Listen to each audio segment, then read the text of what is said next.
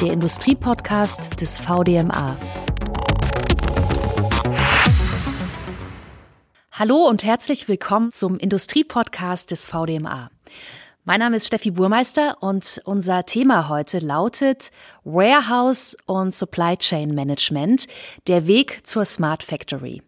Dabei geht es vor allem um die Digitalisierung von Logistikprozessen eines Unternehmens und darum, langfristig effizienter und kostengünstiger zu produzieren. Wie das zukünftig möglich ist, welche Benefits Unternehmen davon haben und welche Probleme vielleicht auch auf dem Weg zur Smart Factory auftauchen können, darüber sprechen wir heute mit Kerstin Stapelmann von Salt Solutions GmbH. Salt Solutions ist Teil von Accenture, Industrie X Frau Stapelmann arbeitet im Business Development und ist spezialisiert auf Lieferkettenmanagement und Technologieberatung. Hallo, Frau Stapelmann. Hallo, Frau Burmeister. Und unser zweiter Gast heute ist Roland Speck von der Viastore Systems GmbH. Herr Speck ist Abteilungsleiter produzierende Industrie und Consulting und Experte, wenn es um automatische Lagersysteme und Software geht. Hallo auch zu Ihnen. Guten Tag, Frau Burmeister. Schön, dass Sie beide heute unsere Gäste sind. Lassen Sie uns zu Beginn des Podcasts auf jeden Fall die Begrifflichkeiten erst nochmal klar definieren. Wir reden ja über Warehouse und Supply Chain Management. Aber was genau verstehe ich überhaupt darunter? Herr Speck, beginnen Sie doch einfach mal mit Warehouse ähm, Management. Bei dem Begriff Warehouse Management ähm, äh, sprechen wir von der Gesamtheit der Steuerung aller Prozesse innerhalb eines Lagers. Das heißt, von der Warenannahme über die Lagerung, die Produktions-, Ver- und Entsorgung, innerbetriebliche Transporte, Versand und Warenausgang sind alles quasi die Funktionen, die innerhalb des Warehouse-Managements gesteuert werden. Frau Stapelmann, wie sieht es mit Supply Chain Management aus? Ja, Supply Chain Management ist eigentlich der weitere Begriff und umfasst sämtliche Bereiche der Logistik und auch die Steuerung der Wertschöpfungskette. Sie können sich das so vorstellen, dass von der Bedarfsentstehung beim Kunden bis hin zum Rohstofflieferanten alles im Supply Chain Management erfasst wird und Supply Chain Management verlässt damit auch die eigenen Unternehmensgrenzen. Also wir haben den Lieferanten weltweit verzweigt bis hin zum Endkunden und sind damit in einer viel größeren Kette unterwegs. Wie ist bei uns in Deutschland denn überhaupt der Status quo, wenn es um die Digitalisierung von Logistikprozessen geht, Herr Speck? Also im Allgemeinen muss man sagen, dass es da Branchenunterschiede gibt. Wenn man beispielsweise in die Automotive-Branche blickt, dann ist die schon sehr viel weiter als die meisten äh, anderen Branchen.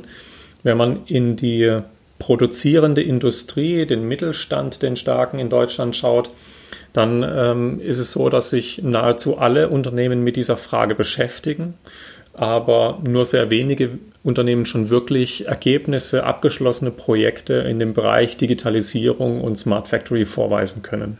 Mhm. Frau Stapelmann? Wenn wir das wieder weiter äh, betrachten über die Intralogistik und bis hin zur Supply Chain, ähm, dann wird der Digitalisierungsgrad, je weiter Sie das denken, desto geringer wird er.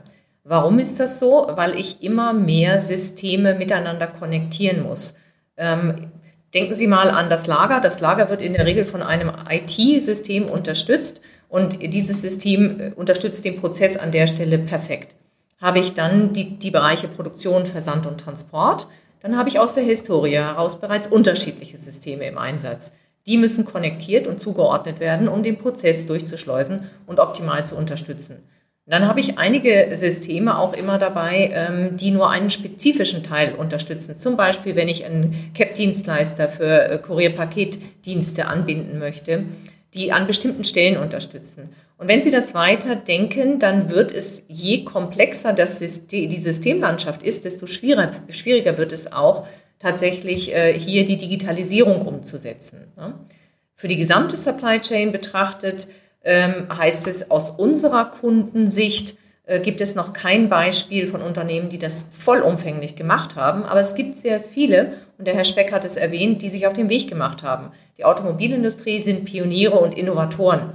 Und ähm, warum ist es hier in dem Gesamtbereich am schlechtesten? Weil ich tatsächlich alle Parteien, auch außerhalb meines Unternehmens, vom Rohstofflieferanten über die Zulieferer, das eigene Unternehmen und bis zum Kunden im gesamten End-to-End-Prozess miteinander verheiratet werden muss. Und die Kette ist immer vom schwächsten Glied abhängig. Das heißt also, da, wo ich noch viel mit Papier und ohne Digitalisierung unterwegs bin, das ist der mhm. Knackpunkt. Also es haben sich Unternehmen einige auch äh, schon auf den Weg gemacht zur Smart Factory. Vielleicht an dieser Stelle auch nochmal die Begriffsklärung Smart Factory. Wann ist ein Unternehmen denn smart, Herr Speck? Bei der Smart Factory ähm, spricht man von selbststeuernden Systemen. Das heißt, ähm, heute befinden sich ja die meisten Unternehmen in einer Situation, wo sie über organisatorische Eingriffe in Lagersysteme, in Produktionssysteme äh, ihren täglichen äh, Auftragsoutput managen müssen. Und bei der Smart Factory geht man eben einen Schritt weiter. Man löst sich von den notwendigen organisatorischen Eingriffen und übergibt die in eine systemische Führung und Selbstregulierung.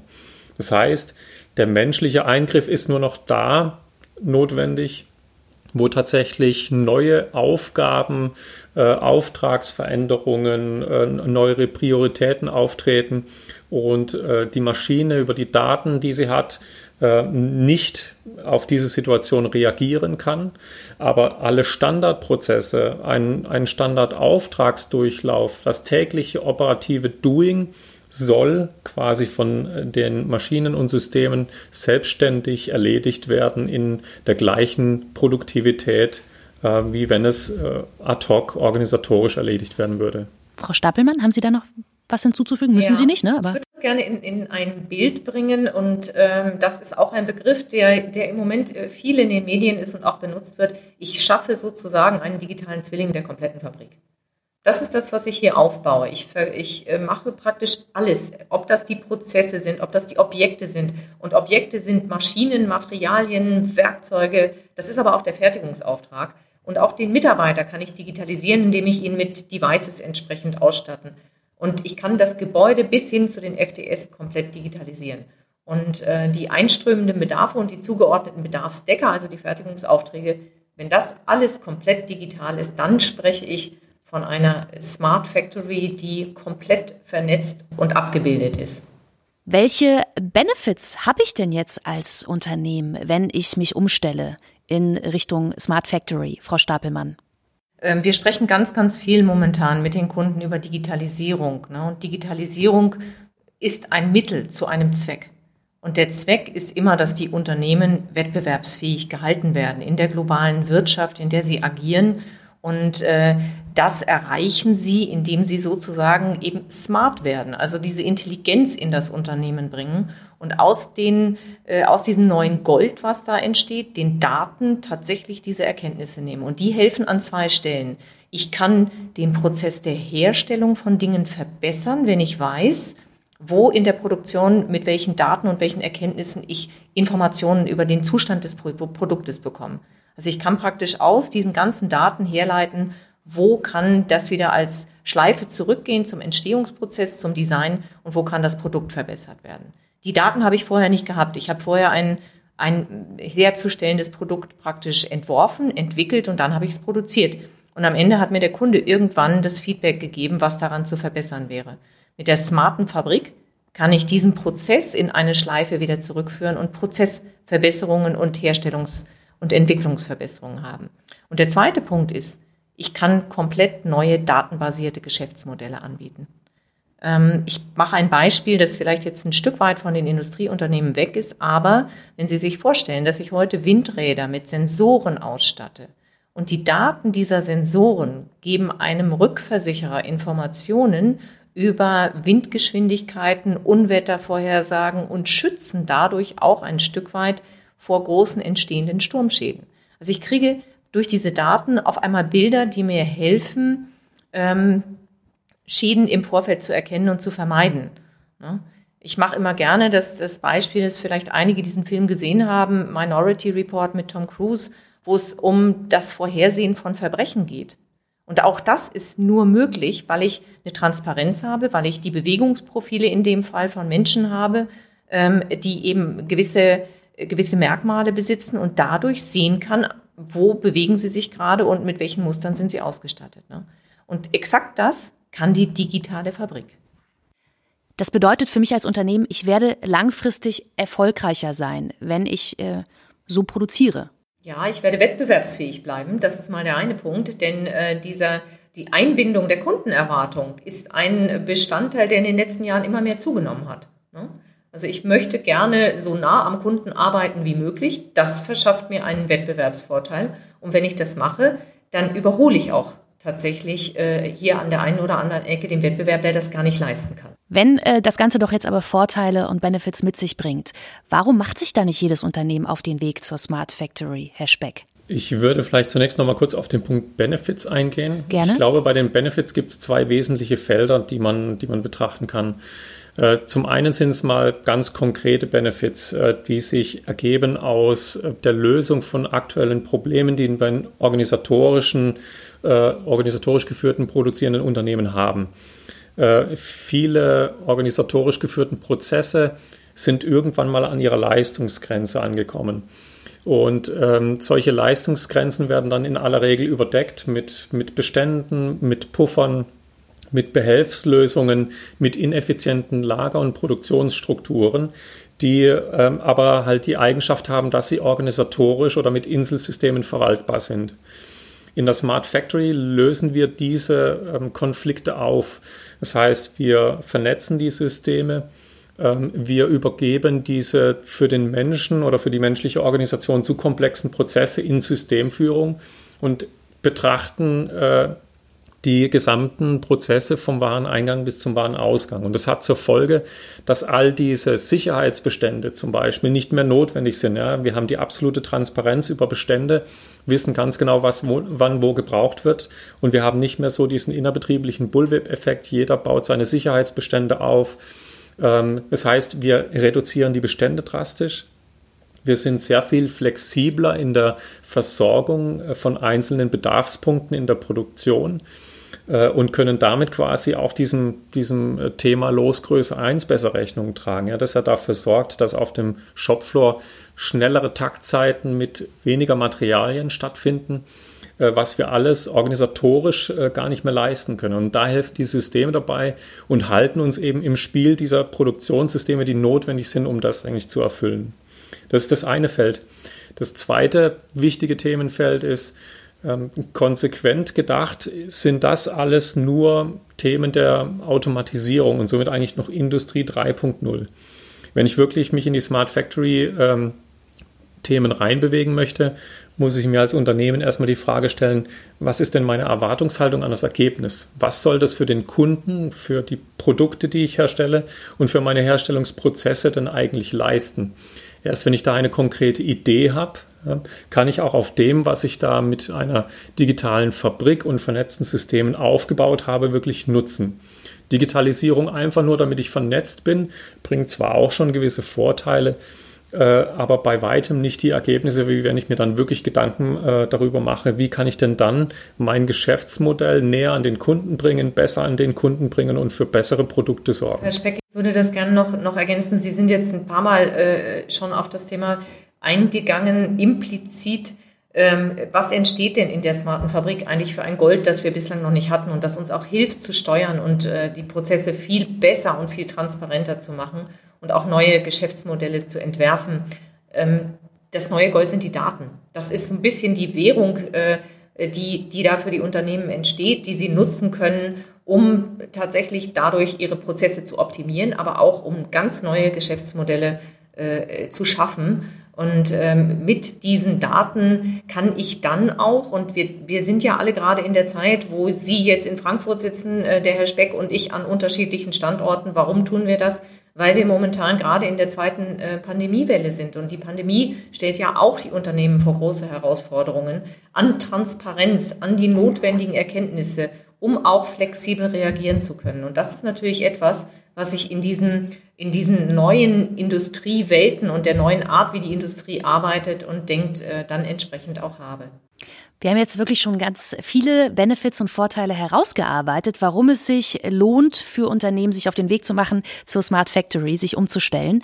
Warum macht es denn dann nicht jedes Unternehmen, mal ganz provokativ gefragt, Herr Speck? Ähm, hat mehrere Gründe. Also zum einen ist es natürlich so, dass ähm, man sich erstmal diese Frage beantwortet haben muss, was soll es denn für mich leisten, das Thema.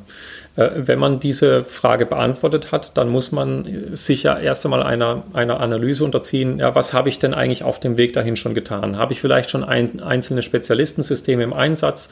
Arbeite ich vielleicht noch komplett ähm, manuell und papierbasiert? Äh, das heißt, ich muss dann vielleicht gewisse Vorprojekte und Vorarbeiten leisten, um überhaupt mich erstmal auf diese Reise begeben zu können. Ähm, viele, viele Unternehmen haben dann quasi auch noch das Thema, wie nehme ich denn die Mitarbeiter mit auf die Reise? Ja? Also die, die Mitarbeiter, die einen Sprung machen von einem beispielsweise komplett manuell äh, belegbasierten äh, Lager in ein systemisch geführtes Lager, die müssen abgeholt werden. Ja? Die fühlen sich oftmals in ihren Kompetenzen beschnitten, übergangen, ähm, äh, verstehen manchmal auch die, die Zusammenhänge nicht, warum jetzt wie eine systemische Funkt äh, äh, Führung in einem, in einem Lager funktioniert. Und äh, das bedeutet ein, ein, Kulturwandel, ein Change-Prozess im Unternehmen, der sehr gut vorbereitet werden muss. Und was man auch nicht vergessen darf, ist, dass auf, auf diesem Weg in die Smart Factory äh, man sehr, sehr gut betrachten muss, wo denn eigentlich die operative Exzellenz in welchen Köpfen sitzt und wie man die mittransformiert dann in den neuen Zustand. Sonst gehen da ganz viele Dinge verloren. Ja, und ich habe dann eine, eine, eine digitale Fabrik, ja, die aber sehr ineffizient ist. Deswegen ist es extrem wichtig, sich über die Prozesse Gedanken zu machen, die man überführen will auch zu schauen, welche Prozesse sind denn digital wirklich sinnvoll und, und welche nicht. Welche lässt man vielleicht weiter lieber in einer organisatorischen äh, Bearbeitung.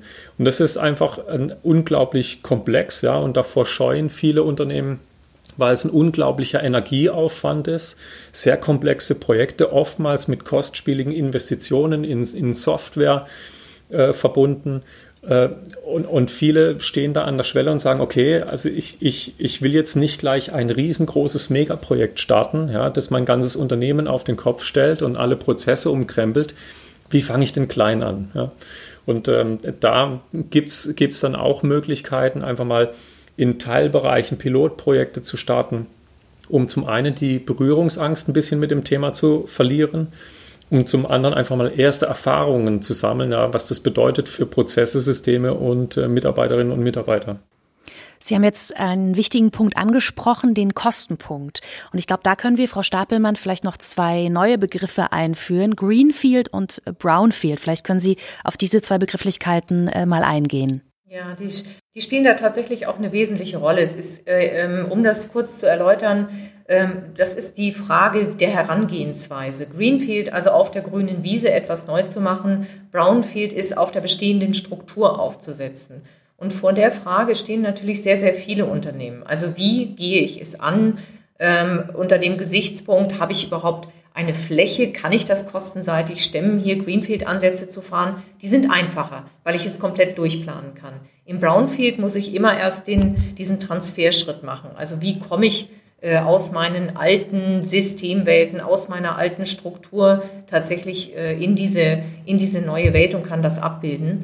Das ist durchaus möglich. Und äh, viele Unternehmen stehen eben genau vor dieser Entscheidung, wie gehe ich das denn an? Und eine, eine, äh, eine alte Fabrik abzureißen und eine neue aufzubauen, das ist einfach extrem kostenintensiv. Von daher ist dieser Brownfield-Ansatz einer, der auch oft gewählt wird. Ne? Und ähm, dann komme ich tatsächlich wieder zu dem, zu dem Faktor Mensch. Also den Menschen aus dieser, auch aus seiner Umgebung mitzunehmen in die neue Welt, wo vielleicht auf ihn eine veränderte Aufgabe wartet und ähm, die Menschen zu qualifizieren, diese neuen Arbeiten zu leisten und die Maschinen zu qualifizieren, ihre Daten abzugeben und die Prozesse zu qualifizieren, den End-to-End-Prozess zu unterstützen. Das sind eigentlich die drei Schritte, ähm, die die Unternehmen tatsächlich zu gehen haben. Und das Ganze muss ich einmal durchrechnen. Und dann muss ich überlegen, welcher ist der richtige Weg und dann brauche ich Partner, die mit mir diesen Weg gehen. Ich stimme zu, gerade bei dem Thema Brownfield. Ähm, das finden wir natürlich vor allem in Deutschland bei produzierenden Unternehmen häufig vor. Ne? Wir haben einen sehr starken Mittelstand äh, bei den produzierenden Unternehmen in Deutschland, die oftmals schon sehr lange existieren, äh, viele gewachsene Strukturen haben äh, und, und selten in der Lage sind, jetzt einfach schnell mal so in einem Big Bang irgendwo auf die grüne Wiese zu gehen. Das heißt, ähm, oftmals finden wir da schon eine gewachsene Struktur, eine Systemarchitektur mit, mit vielen Spezialistensystemen schon vor. Und äh, ähm, da ist dann oftmals so ein bisschen die Hemmung unternehmensseits. Ich, ich, ich kenne ja meine Prozesse, ich weiß, wie komplex das alles ist und wenn ich da jetzt so ein großes Projekt, das dann so tiefgehend Einfluss nimmt auf mein Produktionssystem, auf meine Intralogistik, wenn ich das starte, dann, dann reiße ich doch da einen Riesenfass auf. Und die gute Nachricht ist eben gerade in solchen Strukturen, wo zum Beispiel schon Spezialistensysteme im Einsatz sind, ein, ein MES-System oder ein WMS-System, da gibt es sehr gute Anknüpfungspunkte, ähm, wo man schon mit, mit relativ kleinem Budget und, und wenig Aufwand die ersten Schritte in Richtung der Smart Factory machen kann, die man auch später dann weiter nutzen kann. Das heißt, ähm, man, man muss nicht immer gleich das riesengroße Projekt starten, sondern kann in kleinen Bereichen sich ausprobieren und dadurch dann auch äh, die Erkenntnisse gewinnen zu dieser wichtigen Frage, was soll das eigentlich alles für mein Unternehmen leisten. Und an der Stelle lohnt sich vielleicht auch äh, die, die vielleicht provokante Frage, aber was ist die Rolle des Lagers in einer Smart Factory, Herr Speck? Genau, also wir haben ja vorhin über das Thema Losgröße 1 gesprochen, wir hatten über das Thema äh, Bestände gesprochen. Äh, bei der Losgröße 1 haben wir dann das Phänomen, dass wir auf dem Shopfloor natürlich eine starke Takterhöhung haben mit kürzeren äh, Bedarfsanforderungszeiten und kleineren Mengen, die dann in die Pro Produktion müssen. Ähm, das Lager in, in so einer Situation muss sich umstellen, ja, von, von Situationen, wo man einmal in der Stunde eine Palette oder so in die Produktion fährt oder vielleicht gleich alle Materialien, die einen Produktionsauftrag benötigt, hin zu kleinen Mengen an spezielle Verbrauchsorte irgendwo auf dem Shopfloor. Das heißt, es ist erstmal eine große Umstellung für die Lagerwirtschaft, bietet aber die Chance durch diese hohe Transparenz, die ich habe, was wird denn genau wann wo gebraucht, dass ich massiv Einfluss nehmen kann auf meine Bestandssituation. Das heißt, ich kann über diese bessere Transparenz und Planbarkeit meine Bedarfe mehr im Vorhinein planen und kann durch die bessere Planung bestandsmäßig auch besser disponieren, kann meine Bestände verringern kann meine Transporte optimieren in der Intralogistik äh, und habe so wirklich wesentliche Kostenhebel ja, auf Bestände, Kapitalbindung, Personaleinsatz, Einsatz von Flurförderzeugen und so weiter und so fort. Und auch die Produktivität ja, in den logistischen Dienstleistungen steigt. Ich habe weniger Leerfahrten, ich habe weniger Such- und Wegezeiten. Das sind alles Faktoren, die mir letztlich bares Geld sparen und meine Produktion befähigt, schneller mehr Output zu generieren. Wir können also, denke ich, zusammenfassend heute als Fazit äh, sagen, der Weg hin zur Smart Factory ist vielleicht nicht ganz leicht, lohnt sich aber. Vielleicht nochmal von Ihnen jetzt zwei, drei Tipps, wie und wo fange ich als Unternehmen an? Frau Stapelmann. Ja, also es nicht zu tun ist keine Option. Ich glaube, da, da sind wir uns alle, ähm, alle sehr einig ähm, wie fange ich an? Ähm, wenn Sie mich fragen als, äh, als Integrationspartner, ich fange immer am Prozess an. Ich überlege mir tatsächlich, welche Unternehmensprozesse bilde ich wie ab ähm, und wie, wie passen die Systeme dazu und ähm, was ist letzten Endes das Ziel, wie soll der End-to-End-Prozess für mich aussehen. Und ähm, dann mache ich mich entsprechend auf dem Weg und schaue, was brauche ich dazu, was habe ich schon und wie komme ich tatsächlich mit einer, mit einer guten Planung in diese neue Welt. Und die neue Welt, und da sind wir sehr überzeugt davon, die wird nicht mehr als Inseldasein stattfinden. Wir werden in Netzwerken denken müssen. Wir sind bereits in einer Welt, wo wir vernetzte Lieferketten haben und darauf, wenn man da mitspielen möchte, dann ist diese Vernetzung ähm, der Daten, der Warenflüsse, aber auch der Nachhaltigkeit in Lieferketten ein ganz, ganz wesentlicher Bestandteil. Und unser Tipp ist wirklich, fangen Sie an, abwarten bringt an der Stelle keinen, keinen Mehrwert mehr. Ähm, und es gibt viele gute Gründe und Punkte, wo ich jetzt ansetzen kann, mit dem Big Bang oder mit den kleinen Prozessen. Ich stimme zu, Frau Stabelmann. Also es nicht zu tun ist tatsächlich keine Lösung. Ich würde sogar ganz provokant sagen, Unternehmen, die sich da nicht auf den Weg machen, die werden höchstwahrscheinlich in zehn Jahren nicht mehr existieren. Äh, es ist in so ein großer Marktdruck entstanden bei diesem Thema und auch die Kundenerwartungshaltung an, wie Produkte gefertigt werden, in welcher Geschwindigkeit und welchem Individualisierungsgrad, äh, die lässt sich einfach nicht mehr zurückdrehen. das heißt, ich habe als Unternehmen gar nicht mehr die Wahl, das nicht zu tun, sondern ich muss mich noch fragen, wie tue ich es und wo fange ich an. Ähm, in, in, äh, in der Intralogistik ist unsere Frage an den Kunden in aller Regel dann, ähm, ja, sagen Sie uns doch bitte, wie Sie denn produzieren wollen in drei, in fünf, in sieben Jahren. Dann können wir daraus ableiten, wie die intralogistische Dienstleistung dazu auszusehen hat und sich aufstellen muss. Und da kann man dann schon äh, in, in kleinen Teilbereichen anfangen, erste Schritte zu tun. Äh, ob, es, ob es nur ist, ein, zum Beispiel ein organisatorisch geführtes Lager in eine Systemführung zu bringen, damit ich die Mitarbeiter an die Prozesse gewöhne, mit Systemen zu arbeiten. Ähm, oder ob es tatsächlich schon dann größere Projekte sind, äh, wo man sagt, man, man führt ganze Systeme ein, ein WMS-System oder fängt die Vernetzung zwischen MES und WMS an. Also jedes Unternehmen hat da seine individuelle Startsituation, sage ich mal. Und ich habe noch keine Situation gesehen, in der es nicht möglich gewesen wäre, erste einfache Schritte zu machen, die mit überschaubaren Kosten und Aufwänden verbunden sind, um diese ersten Erfahrungen zu sammeln und die ersten Schritte zu tun. Auf dem Weg äh, zur Smart Factory werden Mitglieder übrigens auch vom VDMA unterstützt. Der VDMA informiert seine Mitglieder auch über Logistikfragen, aktuell natürlich äh, in Form von digitalen Veranstaltungen und Arbeitskreisen. Und hier haben die VDMA-Mitglieder die Möglichkeit, ihre Erfahrungen und Erkenntnisse auszutauschen und über aktuelle Trendthemen und Entwicklungen zu diskutieren. Vielen Dank Ihnen für die äh, interessante und lebhafte Diskussion heute. Frau Kerstin Stapelmann von Salt Solutions GmbH, Teil von Accenture Industrie X und Roland Speck von Viastore Systems. Ja, danke, dass wir heute über dieses Thema Warehouse und Supply Chain Management, der Weg zur Smart Factory gesprochen haben. Vielen Dank auch an Sie, Frau Brumesser. Ja, herzlichen Dank.